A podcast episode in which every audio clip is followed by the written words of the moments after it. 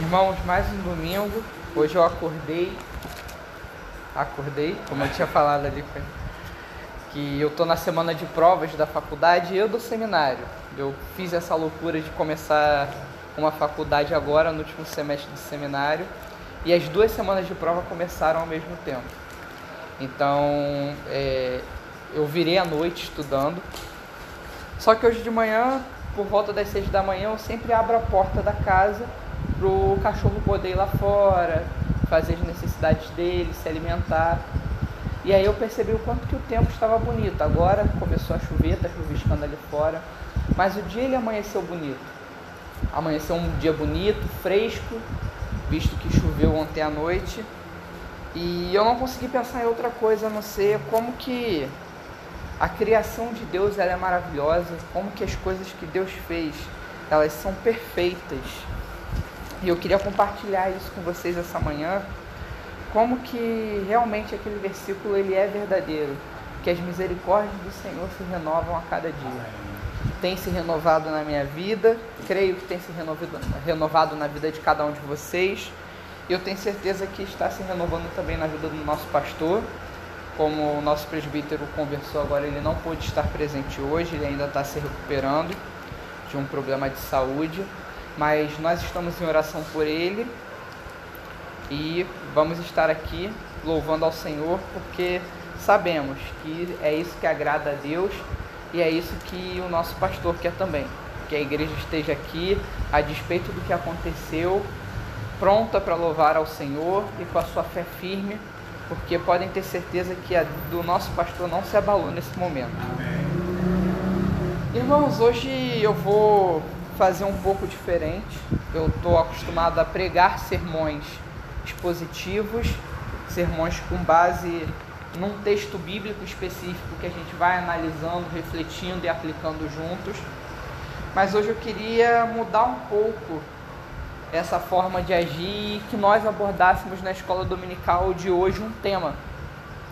Eu também vinha refletindo que a caminhada cristã, a nossa vida, ela não é uma corrida. Porque Paulo nos ensina que o cristão é como um atleta que corre para um objetivo. Mas que objetivo é esse? E a minha reflexão é que a nossa vida ela não é uma constante corrida em busca da salvação. Nós não corremos diariamente, nós não lutamos diariamente, visando que no fim dos tempos, que no final da nossa carreira, nós sejamos salvos. Não acontece isso nós já estamos salvos. A nossa corrida, a nossa carreira é, na verdade, uma corrida para guardar a nossa fé. É uma corrida que pressupõe que a salvação já nos foi concedida. E é por isso que hoje eu queria tomar Provérbios, o livro de Provérbios, como uma reflexão para nós do que de fato nós buscamos. No sermão da semana passada eu conversei com vocês sobre pessoas que têm medo de Jesus, sobre pessoas que negam a Jesus Cristo, sobre pessoas que amam a Jesus, os próprios cristãos. Isso no tocante à salvação. Mas os homens eles também podem ser considerados no tocante à sua caminhada de fé com Jesus Cristo. Eles podem ser considerados em relação a sua vida de santidade. É sobre isso que falaremos hoje. Eu queria que nós, como igreja, refletíssemos nessa manhã sobre o que é sabedoria. Refletíssemos sobre o que de fato é ser sábio e o quão sábio nós temos sido na nossa vida. Somos filhos de Deus, somos salvos e sobre isso não há discussão. Agora, temos, sendo, temos sido filhos que agem com sabedoria? Precisamos fazer essa pergunta diariamente, mas para isso nós precisamos saber, antes de tudo, o que é a sabedoria cristã. Vamos começar, irmãos, portanto, abrindo nossa Bíblia em Provérbios capítulo 9.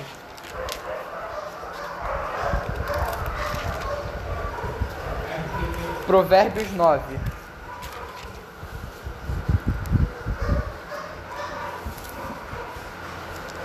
Provérbios 9, quando nós vamos ler o versículo 10 desse capítulo, ele dá para nós o pontapé inicial do que nós conversaremos essa manhã. A palavra de Deus nos diz o seguinte: o temor do Senhor é o princípio da sabedoria. Conhecer o santo é ter entendimento. Então, Salomão ele já define para nós o que é sabedoria. Sabedoria, irmãos, ele é a capacidade de conhecer a Jesus Cristo e ter entendimento da vontade dele. Ser sábio não é ser intelectual, ser sábio não é ser um teórico. Ser sábio é saber aplicar a palavra de Deus. Ser sábio é temer ao Senhor Jesus Cristo. Esse temor, ele é o início de uma caminhada saudável. Temer a Jesus é o início da nossa sabedoria, exatamente porque aquele que teme a Deus é aquele que busca não apenas conhecer a sua palavra, como também aplicá-la. A sabedoria é isso. A sabedoria não é a minha capacidade de guardar informações. A sabedoria, ela é a minha capacidade de ser prudente, à luz da palavra de Deus. É a minha capacidade de viver de uma forma que eu temo ao Senhor, um temor santo e respeitoso, que olha para Deus, olha para a vontade dele e percebe o quão perfeita, agradável e sincera ela é. E é uma vontade que me leva a desejar isso para minha vida. A gente precisa entender que Provérbios, irmãos, ele é antes de tudo um livro de conselhos, é um livro de sabedoria. Por isso que quando nós vamos para o seminário, Provérbios é, é catalogado como um livro sapencial. Sapencial é um livro de sabedoria. Salomão nada mais faz do que um compêndio, um compilado de diversas dicas e informações para o seu filho. Salomão vai abordar sobre o temor do Senhor, ele vai abordar a postura que o jovem tem que ter em relação à mulher que tenta seduzi-lo, as mulheres que tentam trazê-los para si através de palavras doces. Ele vai dizer que essa mulher, é, a boca dela solta palavras doces, mas o veneno dos seus lábios é absurdo, é poderoso. Então nós vamos ver que quando nós lemos Provérbios do primeiro capítulo até o final, Salomão está o tempo todo aconselhando o filho dele a ser sábio. E ele faz isso com base na palavra de Deus. Ele ensina em primeiro lugar para o seu filho que o temor do Senhor é o princípio da sabedoria. Filho, se você quer ser sábio, antes de tudo, tema ao Senhor. Olhe para a vontade de Deus e tome isso como algo sério e tome isso como algo que merece atenção e o cuidado de toda a sua vida. Ser sábio não é uma postura única, ser sábio é uma postura de vida diária. São decisões que nós tomamos diariamente, é estar diante de uma situação e buscar na palavra de Deus a solução para ela. E aí, Salomão, para nós no livro de Provérbios, ele traz três homens diferentes. Nós vamos falar em primeiro lugar sobre o sábio, depois nós falaremos sobre o insensato e por último nós falaremos sobre o simples, que é uma incógnita. O que é um homem simples? E a grande tendência que nós temos é de classificar o simples como insensato, olhar para ele como se fosse a mesma coisa. Mas nós vamos ver que não é. Portanto, irmãos, quem é o sábio? A gente vai ver que o sábio é aquele homem habilidoso em viver conforme a vontade de Deus. Sabedoria, como nós dissemos, é viver em temor. Mas para isso nós precisamos também definir, irmãos, o que é temor. Gostaria que voltassem um capítulo e nós lêssemos junto apenas o versículo 13 do capítulo 8. O versículo 13 ele nos diz o seguinte: O temor do Senhor consiste em odiar o mal. Eu odeio a soberba, a arrogância, o mau caminho e a boca que fala coisas perversas. Portanto, irmãos, nós temos aqui uma definição muito simples do que é o temor ao Senhor. Quando nós olhamos para essas situações, temer ao Senhor consiste em odiar tudo aquilo que o próprio Deus odeia, tudo aquilo que é contrário à santidade de Deus. Temor do Senhor, irmãos, é aborrecer o mal e a soberba. É olhar para essas posturas e não se comprazer delas, e não se agradar delas. Temer ao Senhor, irmãos, é buscar não ser uma pessoa arrogante. Porque a arrogância, o ego, a altivez, eles são o princípio da queda de qualquer homem. O homem, por mais sábio que ele seja, a partir do momento que ele deixa a sua sabedoria alimentar o seu ego, ela se torna uma pedra de tropeço na sua vida. Deixa de ser uma bênção e passa a ser maldição.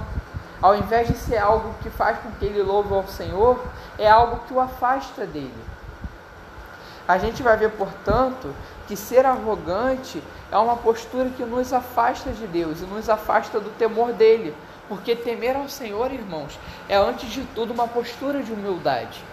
É uma postura de você adotar algo que Deus espera de você e que muitas vezes não é o que você espera.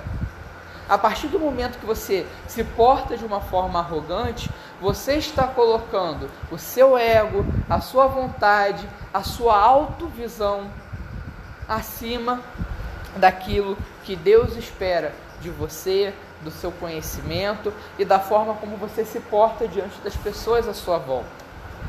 Olhar para si mesmo como alguém superior às pessoas que estão diante de você é uma postura arrogante que denota uma falta de temor ao Senhor. Temor ao Senhor, irmãos, também é não seguir os maus caminhos. Uma definição muito simples. Quem teme ao Senhor não vai querer andar por vias tortuosas. Quem teme ao Senhor não vai querer andar por caminhos que sabem que levam à perdição que levam para longe de Deus, que faz com que você se aproxime de qualquer pessoa, menos do próprio Jesus Cristo. O temor do Senhor nos leva a refletir diariamente se as decisões que estamos tomando e as companhias que estamos tendo estão de fato nos aproximando de Deus. Temer ao Senhor, portanto, irmãos, é buscar diariamente um caminho que leve em direção a Deus, o único e reto caminho, irmãos, que é Jesus Cristo. Temer ao Senhor é viver de uma forma em que Cristo seja o seu único objetivo, uma forma na qual você não encontre um jeito mais fácil de ir para o céu, ou que você não encontre uma forma mais fácil de viver em paz, porque viver em paz é viver para Cristo onde você procure caminhos que te levam em direção ao que é santo e agradável, ao invés de te levar talvez em direção a uma riqueza mais fácil, em direção a um pecado que agrada aos seus olhos. Temer ao Senhor, irmãos, também é não ter uma boca perversa. Irmãos, é extremamente visível como boa parte dos nossos pecados começam pela nossa boca. E eu já falei isso outras vezes, mas é a mais pura realidade. A boca, ela tem a capacidade de abençoar, mas ela também tem a capacidade de amaldiçoar, não só as pessoas à nossa volta, como a nós mesmos. Ela pode abençoar as pessoas à nossa volta porque ela é um instrumento de evangelização, ela é um instrumento de proclamação do evangelho, ela é um instrumento pelo qual alguns dons do Espírito são executados. O Senhor me dá o dom da palavra e essa palavra é pregada. O Senhor me dá o dom de exortação e eu exorto o meu irmão através dos meus lábios. O Senhor me dá o dom de discernimento do Espírito e eu transmito isso para a igreja. Dons de língua, eu edifico a igreja através do dom de língua e edifico a mim mesmo. Então você vê que a boca ela é um instrumento de bênção, mas ela também é um instrumento de maldição. É um instrumento de maldição para o outro, porque eu sou responsável por falar algo que pode prejudicar a vida de alguém. Uma fofoca pode gerar prejuízos tremendos dentro do âmbito de uma igreja.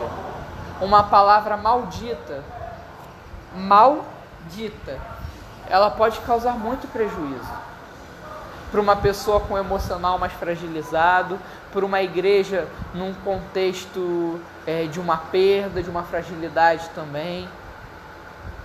Uma palavra que não é dita de uma forma prudente, irmãos, ela pode causar grandes prejuízos na vida de uma pessoa. E acima de tudo, ela pode causar um grande prejuízo na sua vida. Porque a palavra nos ensina que nós somos responsáveis por aquilo que nós ensinamos e pregamos. E que prestaremos contas dos erros que nós cometemos. Um líder de uma igreja, um pastor, ele vai prestar contas diante do próprio Jesus Cristo, da congregação que ele tem encaminhado errado, que ele tem ensinado de uma forma errônea. O próprio Jesus fala: ai daqueles que desviaram qualquer um destes pequeninos, fazendo uma analogia, olhando para crianças e apontando da igreja. Ai daqueles que for responsável por escandalizar e desviar qualquer um dos meus filhos. Então a gente vê que temor também é ter cuidado com as nossas palavras. É ter uma boca abençoadora e não uma boca que amaldiçoa, uma boca que é perversa. Para ser sábio, irmãos, portanto, é preciso refletir sobre Deus em todas as coisas e viver diariamente em busca de santidade. Sabedoria, irmãos, portanto, ela é uma postura diária. Nós não temos o título de sábio, nós agimos de uma forma sábia. Uma pessoa que age sabiamente hoje, ela pode agir de uma forma muito imprudente amanhã. Se em algum momento ela não olhar para a palavra de Deus como norte para uma decisão que ela vai tomar, para uma palavra que ela vai proferir, para uma postura que ela vai adotar. Sabedoria é uma conduta diária. Ser sábio é algo que nós fazemos todo dia, da mesma forma que ser santo. É a busca da santidade, a busca da sabedoria não é um título, não é um prêmio, não é um status. É uma luta e é difícil. Além do sábio, quando nós olhamos para Provérbios, nós também vemos a figura de um homem que é chamado de insensato, um homem que é chamado de tolo.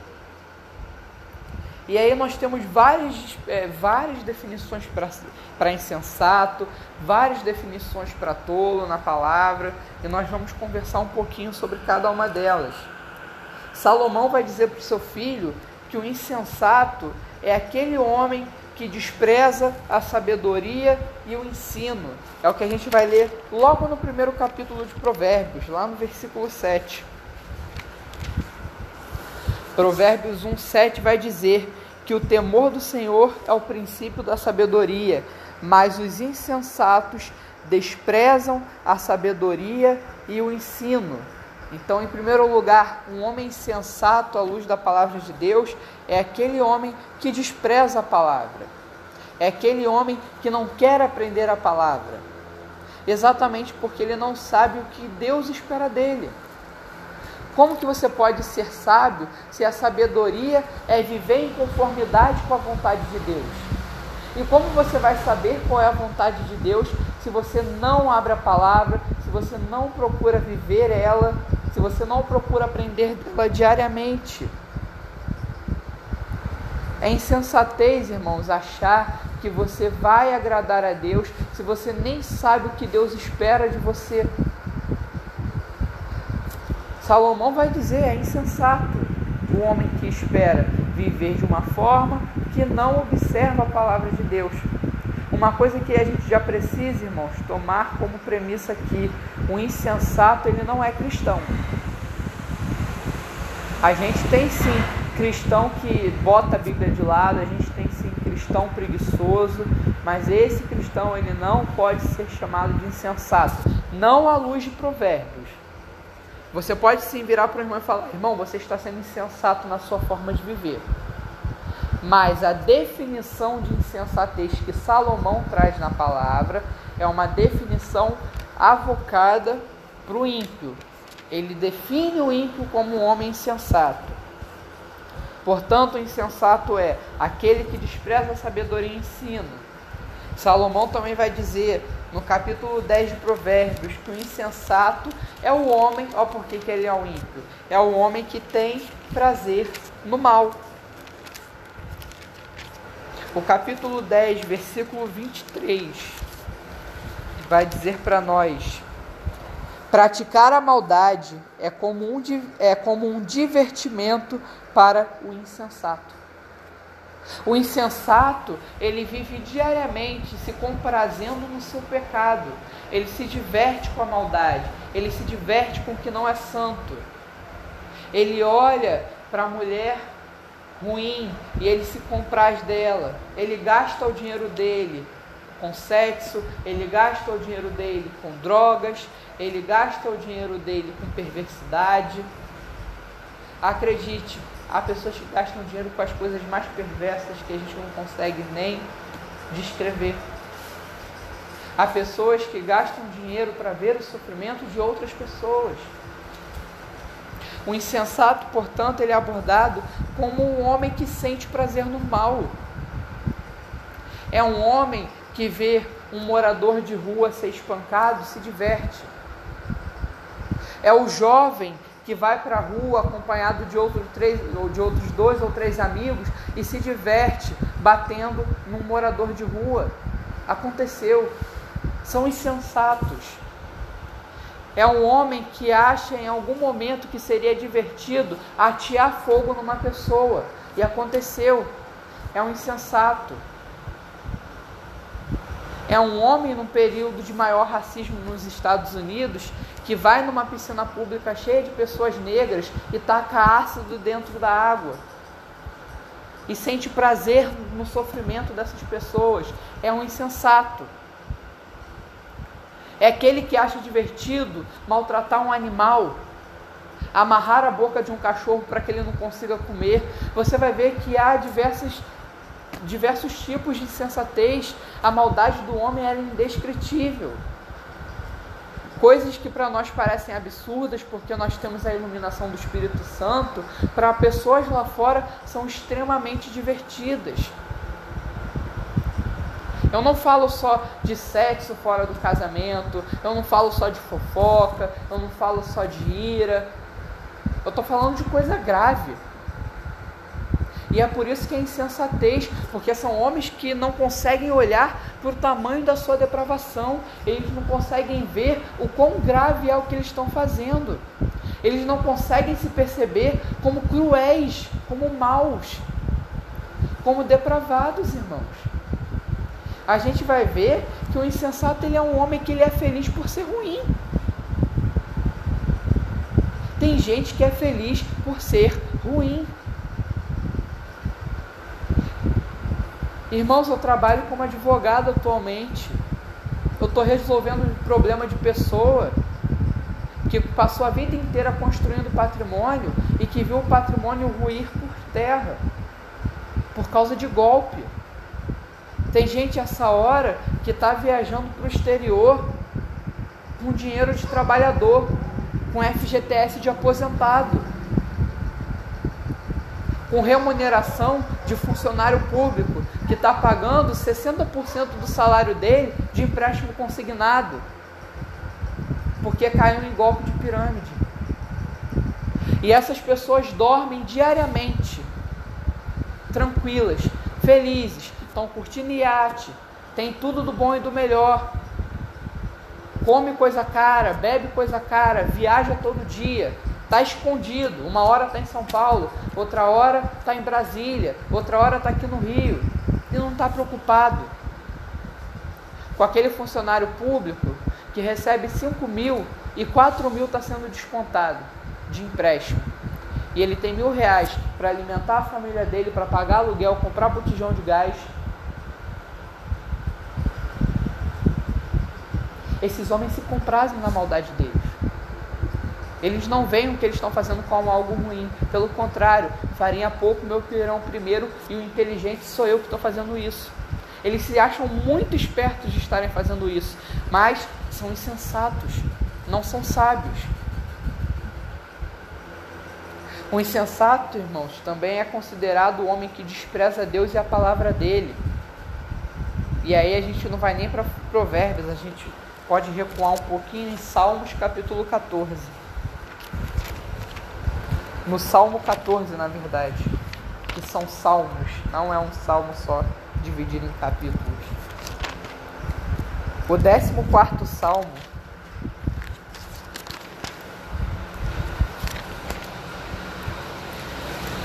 a partir do versículo no versículo 1 vai dizer para nós: Diz o insensato no seu coração: Não há Deus. São corruptos e praticam abominação. Já não há quem faça o bem. Então, irmãos, a gente vê que o insensato ele é um homem que ele despreza Deus e a palavra.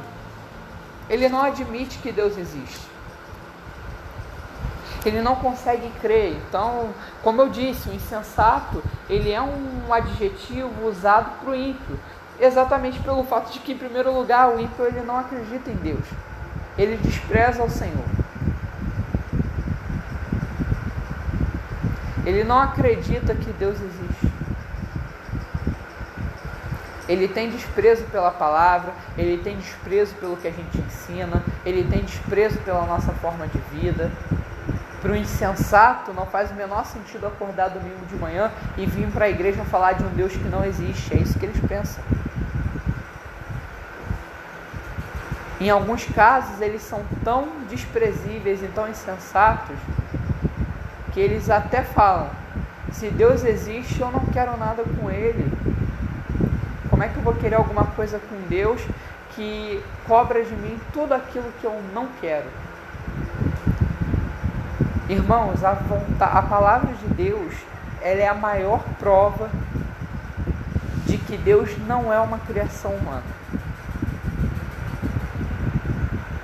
Porque toda vez que você vai olhar para uma religião, você vai olhar para uma filosofia, você vai ver, por exemplo, no estoicismo o princípio da não afetação. O que isso quer dizer? Para um filósofo estoico, viver uma vida plena é viver uma vida sem perturbações. É viver uma vida onde nada te abala, onde você é firme em tudo aquilo que faz, a sua moral é firme, a sua ética é firme, você não é um homem escravo das suas paixões. Isso é bonito e é correto. O cristão ele também busca isso de uma certa forma. A questão é que é uma visão muito positiva do homem. Você vai para algumas religiões, algumas religiões vão dar ao homem aquilo que ele quer. O homem ele vai dar para a divindade algo que a divindade espera e em troca vai receber algo que ele quer. Seja dinheiro, seja prosperidade, seja a mulher que ele ama, o homem que ele ama, há uma promessa a despeito daquilo que se é oferecido em troca. Agora, quando a gente olha para a palavra de Deus, irmãos, a gente vê um contexto totalmente diferente. A gente vê uma Bíblia que alguns vão dizer que é a criação da mente humana. Mas vamos lá, pessoal. Se vocês fossem inventar uma religião, vocês iam inventar uma religião que fala que vocês são pecadores, que vocês não são senhores da vida de vocês, que tudo que vocês fazem é errado quando vocês não fazem para a glória de Deus, que quando você olha para outra mulher e sente desejo porque não é a sua esposa, é pecado, que quando você faz fofoca, por mais divertido que seja, é pecado, que quando você se embriaga, por melhor que seja você beber um negocinho de vez em quando, é pecado, você vai falar, pô, pelo amor de Deus, como é que eu vou inventar um negócio que diz para mim o tempo todo que eu estou errado? Irmãos, a palavra de Deus é a maior prova da existência de Deus. Porque só o Espírito Santo para entregar para a gente aqui algo tão santo, algo tão sublime, algo tão inalcançável, e só o Espírito Santo para mostrar para nós que se cada um de nós fosse tentar fazer isso aqui ao pé da letra, não ia conseguir. Gente, a palavra de Deus é perfeita demais, nenhum de nós ia conseguir. cumprir isso, e se nenhum de nós é, consegue cumprir isso, como é que a gente ia pensar nisso tudo, irmãos? O homem insensato, ele despreza Deus, ele despreza a palavra. Ele olha para a nossa Bíblia e vê como é a criação de um homem. Mas assim, eu duvido. Eu quero que você me mostre um homem que, se fosse criar hoje uma nova doutrina, uma nova filosofia, fosse criar algo que ia colocar ele em tamanha desvantagem. Porque a Bíblia coloca o homem em desvantagem. Ela diz: você é sujo, você é pecador e você vai para o inferno. Quando você morrer, você não está salvo.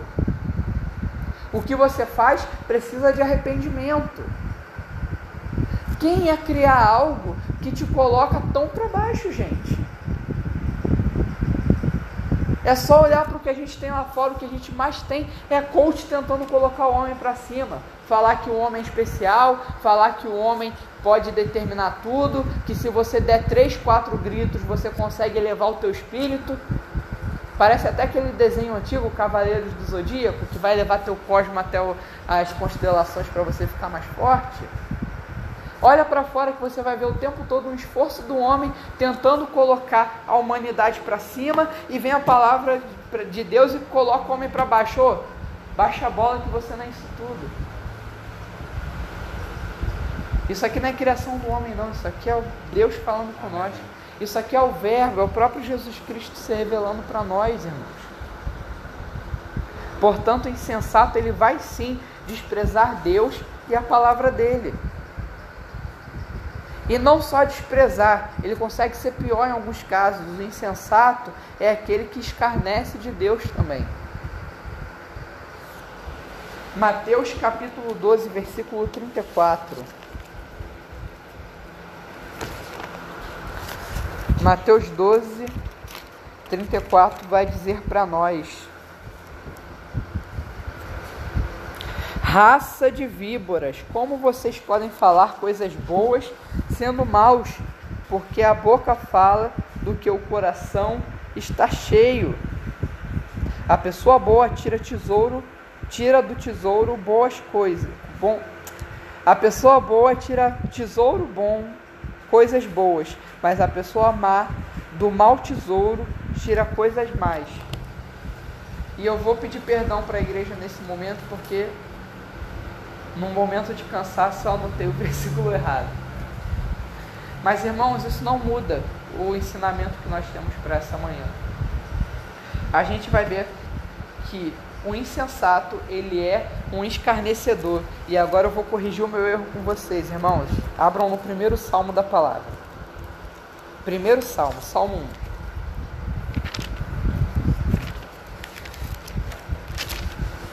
Bem-aventurado é aquele que não anda no conselho dos ímpios, não se detém no caminho dos pecadores e nem se assenta na roda dos escarnecedores.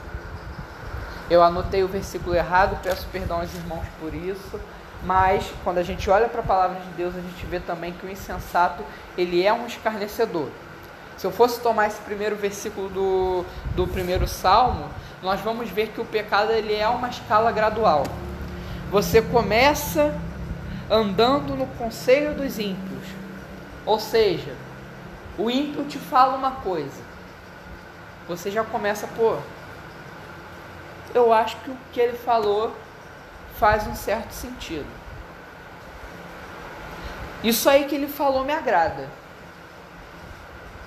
eu acho que isso é bom. Você começa ouvindo o que ele tem para falar, você começa a refletir no que ele está falando, talvez uma filosofia, talvez um modo de se posicionar em relação a um determinado assunto específico. E aí o salmista continua: não se detém no caminho dos pecadores. Você começa a ouvir o que aquele rapaz está falando. Daqui a pouco, ele te convida para tomar uma cervejinha com ele. E indo com ele, você vai para um lugar, para um ambiente onde tem lá uma música que não agrada a Deus, Não estou falando de gênero musical que não agrada a Deus, porque para mim isso não existe. Estou falando de músicas específicas, com uma letra que ofende a santidade do Senhor, não um ritmo. Aí tá lá, você está sentado com ele.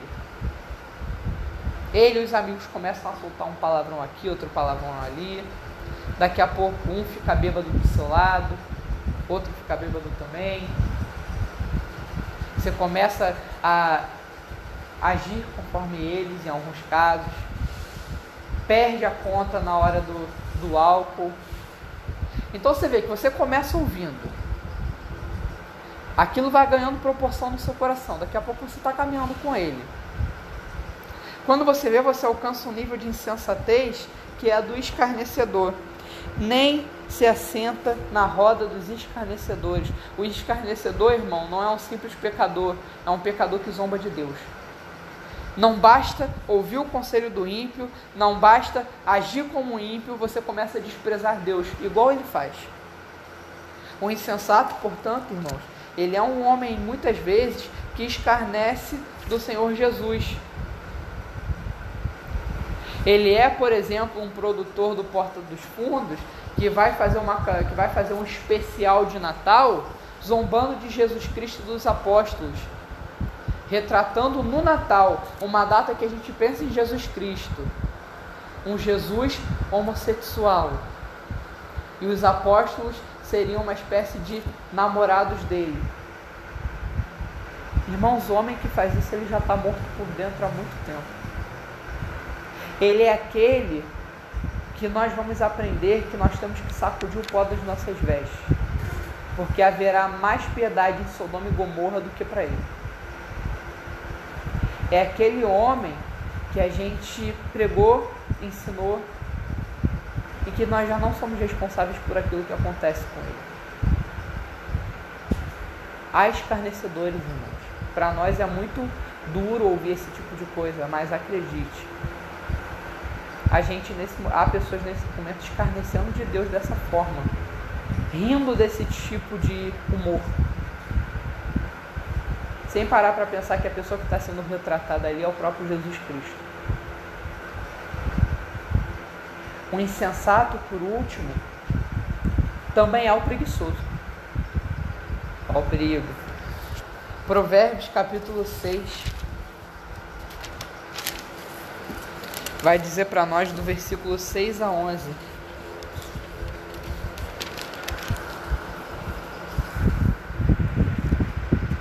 Advertência contra a preguiça. Vá ter com a formiga, ó preguiçoso. Observe os caminhos dela e seja sábio. Não tendo ela chefe, nem oficial, nem comandante, no verão prepara sua comida. No tempo da colheita, ajunta ao seu mantimento. Ó oh, preguiçoso, até quando vai ficar deitado? Quando se levantará do seu sono? A gente vai ver muitas vezes, irmãos, que o insensato, ele é um homem que não é previdente. Ele é um homem preguiçoso. Ele é um homem que não corre atrás. E acredite, se ele não corre atrás da própria manutenção da vida dele, ele não vai correr atrás de Deus se ele não está preocupado, se ele vai ter como prover a família dele, ele não está preocupado em buscar a Jesus Cristo também. A gente vai ver, segundo Salomão, a gente vai ver no provérbio, que a preguiça ela é uma forma de insensatez. Ela é uma forma de insensatez porque ela também nos afasta do que Deus espera de nós. Deus no Éden, ele deu ao homem um propósito. O trabalho não é uma consequência da queda. O trabalho já fazia parte da criação. O trabalho é bom. O trabalho é santo. Quando feito de acordo com a forma que Deus esperava que fosse. Dor e cansaço são a consequência da queda. Mas, na, mas Adão já foi criado com uma função. Deus cria Adão, em primeiro lugar, para cultivar o jardim em segundo lugar, para cuidar dos seus animais e da sua criação. Então você vai ver que a preguiça ela é uma insensatez porque o trabalho e a diligência sempre foram um plano de Deus para a vida dos homens. Portanto, o insensato, ele vai ser um homem preguiçoso, porque se até o trabalho nos aproxima de Deus, ele não vai querer trabalhar. Se até o trabalho santifica o homem, ele não vai ser santo nem nisso. E quando nós olhamos para o insensato, o que fica de lição para nós como igreja? Quando a gente olha para muitas dessas formas de insensatez, a gente vai perceber que a gente não precisa zombar de Deus para ser insensato. Basta ignorar a existência dele. A gente vai ter aqui entre os insensatos um preguiçoso. Ele não necessariamente é um homem que zomba de Deus. Ele só é preguiçoso e vive de uma forma insensata. A gente vai ter aqui o homem que tem prazer no mal. Tem muita gente que se agrada do que faz de errado mas que não necessariamente zomba de Deus, porque muitas vezes ele sequer sabe que Deus existe. Tem pessoas que não sabem da existência de Deus. Eu não sei se eu já partilhei com a igreja, eu participei de um projeto missionário no qual eu fui pregar para um homem de aproximadamente 65 anos de idade que ele nunca tinha ouvido falar de Jesus. Da mesma forma que um senhorzinho nunca tinha ouvido falar de Jesus, você tem um homem perverso que nunca ouviu falar de Jesus também. E talvez conhecer Jesus seja a única coisa que falta para que ele seja salvo. Então a gente precisa, irmãos, ter, ter ciência de que a gente não precisa necessariamente ser um zombador para ser um insensato. Há pessoas que são insensatas sem zombar de Deus a gente também precisa entender, irmãos, que a disciplina ela não é uma punição nem uma causa de vergonha. Ela é um cuidado de Deus para a nossa vida. Porque olha o que um homem que não é disciplinado é capaz de fazer. Olha o quão afastado de Deus ele está. Olha quão duras são as palavras de Deus em relação a esses homens que não são exortados. Então, irmão, quando você vê alguém à sua volta entregue a preguiça, entregue a procrastinação, chama ele para ação. Quando você vê o seu irmão faltando com o dever dele de ler a palavra, de refletir a palavra, chama ele para a realidade. Olha só, você está errado. Quem não lê a palavra não é o cristão, é o ímpio. Você está se comportando igual um incrédulo. Pode falar mesmo, você está se comportando igual um incrédulo. E é aqui que entra o último homem que nós vemos no livro de Provérbios e que cabe para nós como igreja. A gente, nesse momento, de acordo com o que foi pregado, a gente pode ficar preocupado: poxa, eu tenho agido de uma forma preguiçosa. Isso quer dizer que eu não sou salvo? Caramba, já faz alguns dias que eu não leio a Bíblia em casa. Isso quer dizer que eu, sou, que eu não sou salvo? que eu sou um ímpio, um insensato? Não.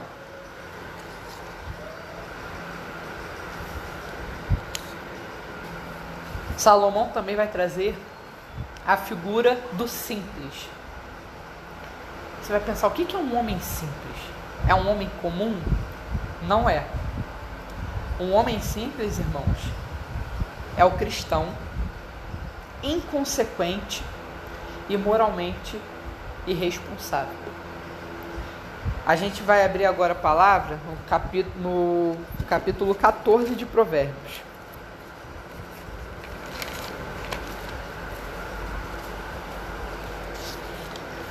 Provérbios 14,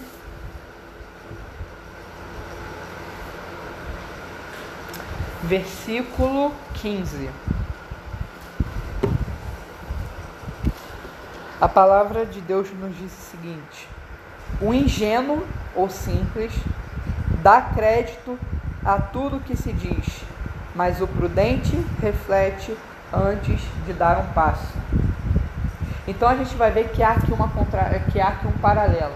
Se por um lado o prudente é aquele que reflete antes de dar qualquer passo, e essa reflexão é feita através da palavra de Deus, conforme nós vemos que o temor do Senhor e a palavra dele é o princípio da sabedoria, a gente vai ver que o ingênuo, o simples, é aquele homem que ele vai acreditar em tudo, que ele vai praticar as coisas sem refletir. Ele é irresponsável, porque nós cristãos, quando agimos sem pensar, nós somos irresponsáveis.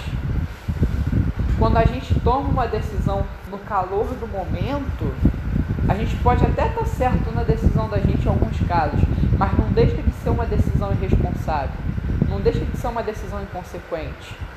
A gente podia ter tido proporções enormes, simplesmente porque nós não pensamos naquilo que nós fizemos. Isso não faz de nós incrédulos insensatos, mas faz de nós cristãos simples, imprudentes e responsáveis. O simples é o cristão irresponsável. É o cristão que não está agindo de uma forma prudente, de uma forma sábia. É o cristão que está faltando com a sabedoria dele.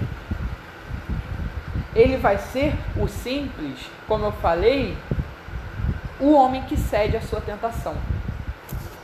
O melhor capítulo para ver isso é o capítulo 22 de Provérbios. Capítulo maravilhoso, fala de jovens, mas se aplica à igreja como um todo. Você pode puxar para qualquer exemplo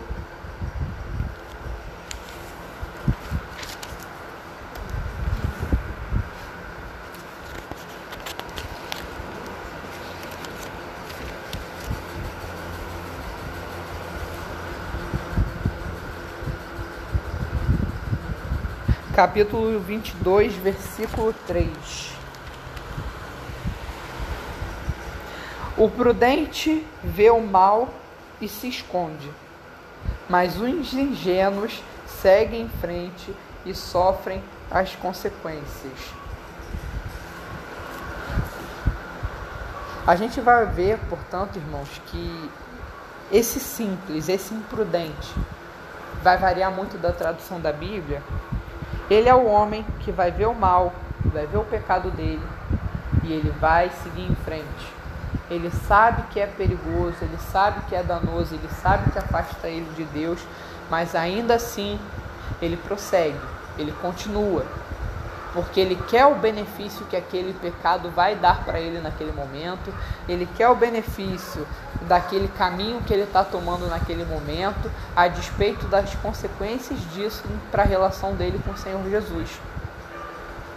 A gente vai ver que o imprudente, portanto, o simples, ele é o homem que cede no momento da tentação. A gente vai olhar para um capítulo de Provérbios também que vai ter Salomão aconselhando seu filho a tomar cuidado com mulheres. Ele vê um grupo, ele diz que ele olha da janela da casa dele e vê um grupo de jovens, um grupo de garotos. E entre esses garotos havia um que passou por uma rua onde uma mulher chama ele e fala: "Ah, meu marido saiu, ele fez uma viagem longa, vai demorar para voltar. Vem até aqui."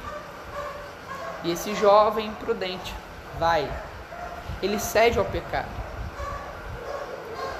E é o texto que nós falamos que as palavras doces dessa mulher, na verdade, são veneno que fazem com que esse homem, esse jovem, ceda à tentação e caia e tenha a sua relação com Deus corrompida, comprometida. O, inesper... o simples, irmãos, também ele é o inexperiente. A gente vai ver que um cristão simples é um cristão inexperiente. É aquele que ainda precisa desenvolver a sua sabedoria. Precisa desenvolver a leitura da palavra, precisa desenvolver o jejum, a oração. Porque ele está caminhando de uma forma que desagrada a Deus porque ele não tem conhecimento. A palavra nos fala muitas vezes: meu povo peca por falta de conhecimento. E a inexperiência é uma, é uma forma de falta de conhecimento. A falta de experiência com Cristo, a falta de aconselhamento de pessoas que já tiveram experiências na caminhada cristã, ela faz com que nós nos comportemos como um simples, como um ingênuo. Por que, que eu estou falando isso tudo, irmãos? Eu vou definir o ingênuo em uma única frase. O ingênuo é um tolo em treinamento. Entender o ingênuo é entender que é um cristão que está agindo como um não cristão. Aquilo que muita gente fala de cristão carnal seria mais ou menos essa a definição. O ingênuo, o simples, é o cristão que está vivendo de uma forma carnal, que não está vivendo de uma forma sábia. Simples assim. E fica a reflexão para nós, irmãos. Temos agido na nossa vida de uma forma sábia? Quando nós vimos todas as definições que nós demos de sabedoria, sabedoria como a busca pela palavra de Deus, sabedoria como tentar fazer aquilo que agrada ao Senhor, viver de uma forma prudente, viver de uma forma santa, refrear os nossos lábios, refrear os nossos olhos, nos desviar da roda dos escarnecedores. Temos vivido dessa forma? Ou temos vivido como um ingênuo, como um tolo em treinamento? Cedendo ao pecado, faltando com a leitura da palavra de Deus, de uma forma que a gente não sabe como agradar a Deus, porque a gente não sabe o que Deus quer. Sem orar, sem momento de devoção, como cristãos, irmãos, nós não podemos agir como insensatos. Nós precisamos ser sábios. Nós precisamos temer ao Senhor. Nós precisamos ter consciência daquilo que Ele espera de nós, mas acima de tudo, nós precisamos ter consciência de quem Ele é. Porque, irmãos, é só olhando para Jesus Cristo, é só olhando para Deus, que nós conseguimos olhar para nós e buscar sabedoria a gente só consegue entender realmente o que é ser cristão quando a gente entende quem é Cristo em primeiro lugar. Porque ser cristão é ser um imitador de Jesus. Essa é a nossa reflexão de hoje.